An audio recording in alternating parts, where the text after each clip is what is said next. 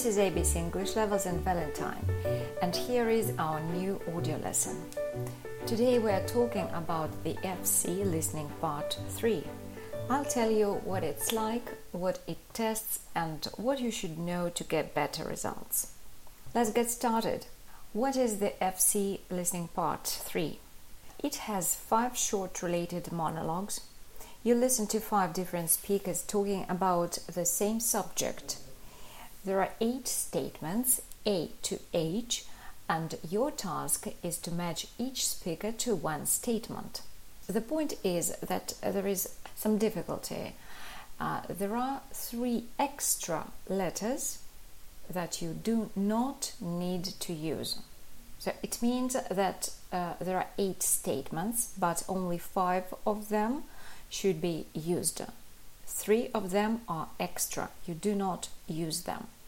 Uh, this part tests many things how well you understand the general idea being expressed, details, attitudes, opinions, reasons, or purposes. It is marked the same as the previous one. You get one mark for each correct answer. Now let's talk about strategies and tips. The first thing, as always in the listening part of the FCE exam, you will have some seconds to read the statements. Underline the most important words, keywords. Remember about this. The second point I would like to mention is is the following.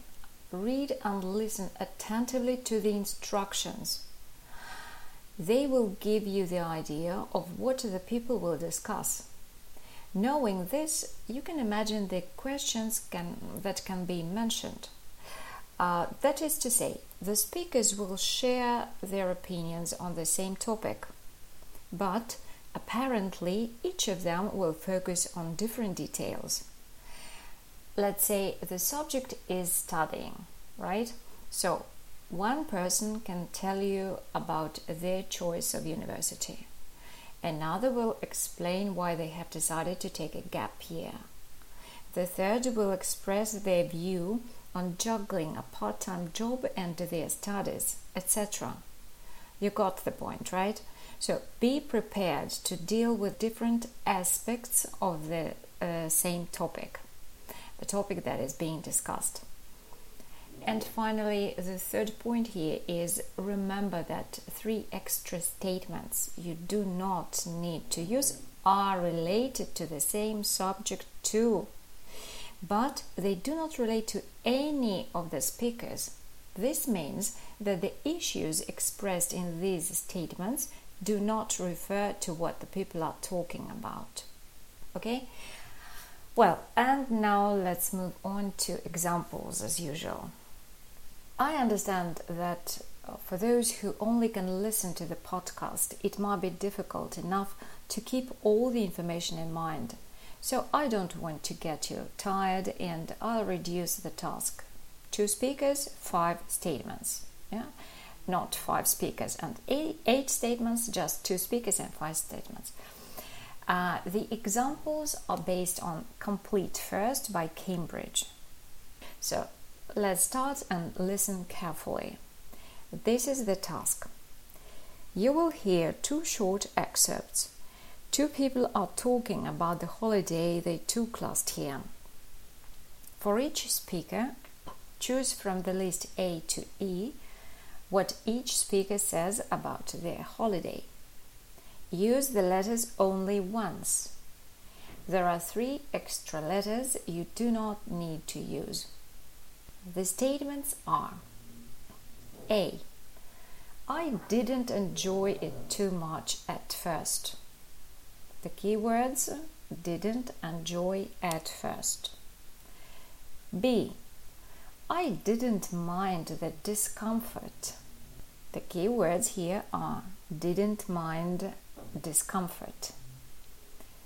C. I got to know lots of people. The key words here are know lots of people. D. I wanted a low cost holiday. The key words here are wanted, low cost holiday. E. I went on the trip as a break from my parents. Keywords break from parents. And now listen to the speakers. Speaker 1 Carla. Well, it wasn't really my idea of a good time at all. The meals were good if you don't mind sitting around with a lot of middle aged adults in smart hotels. It was just really dull. My parents dragged me around looking at paintings and sculptures, which was just so boring. Still, there was an upside. Uh, because when we were going round yet another museum, I got to meet uh, this Italian guy, Paolo. He was about as fed up as I was, so we just dumped our parents and went off for the day together. We had a really great time, and actually, we're still in touch. Let's analyze. What aspect of a holiday does the monologue describe? Traveling with parents and going around museums with them, right? Did the speaker like it? Nope. The key words wasn't my idea of a good time, dull, and so boring give us the idea that the person definitely didn't. Did anything change later?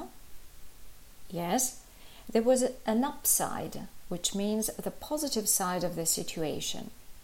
And the other key word, a really great time. Tell us about a changing opinion of the speaker. At first, they felt bored. Then it was really great time for them. Now let's find this idea in the statements. The only right option is A. I didn't enjoy it much at first. Agree? Okay. Now let's listen to the second speaker, Linda. It was one of my first non family holidays too, except for a couple of summer camps when I was younger. I went backpacking with some mates round Europe, using the trains mainly, and we stayed at youth hostels, uh, which saved us a bit of money. There were hundreds of other people like us from all over the world who were doing the same sort of thing. It was good enough, great atmosphere. I really like the sort of mixing of cultures. Uh, it's one of the best things about foreign travel. So I'm hoping we'll do it again next next year. Let's work out the correct answer here. The person is talking about traveling with some mates and explains why she liked it. This is the main idea of the excerpt. The key sentences are There were hundreds of other people like us from all over the world, and it was good enough, great atmosphere. I really like that sort of mixing of cultures. It's one of the best things about foreign travel. These key sentences make it clear that the only right statement is C. I've got to know lots of people. Sometimes, um, I would say even not sometimes, I would say even very often, you will have to deal with confusing ideas. Here, for example, why are options D? I wanted a low cost holiday, and E? I went on the trip as a break from my parents. Not correct. Because although the girl mentioned some things related to these variants, they are secondary. She doesn't express the idea that she wanted a low cost holiday. She just says that youth hostels saved them a bit of money, right? As well, nothing is indicating that she went on a trip because she wanted a, a break from her parents. She only says that it was her first holiday without her parents, and that's it. So be careful. Things like this are distractions. They can easily confuse you if you aren't stuck to the main point. Yeah, so always try to be stuck to the main point. Let's stop here. Hope the audio lesson was useful. All necessary information about us and our online courses is on our website abc-englishlevels one word.com. Don't hesitate to contact us and take care. That was ABC English Levels and Valentine. Cheers!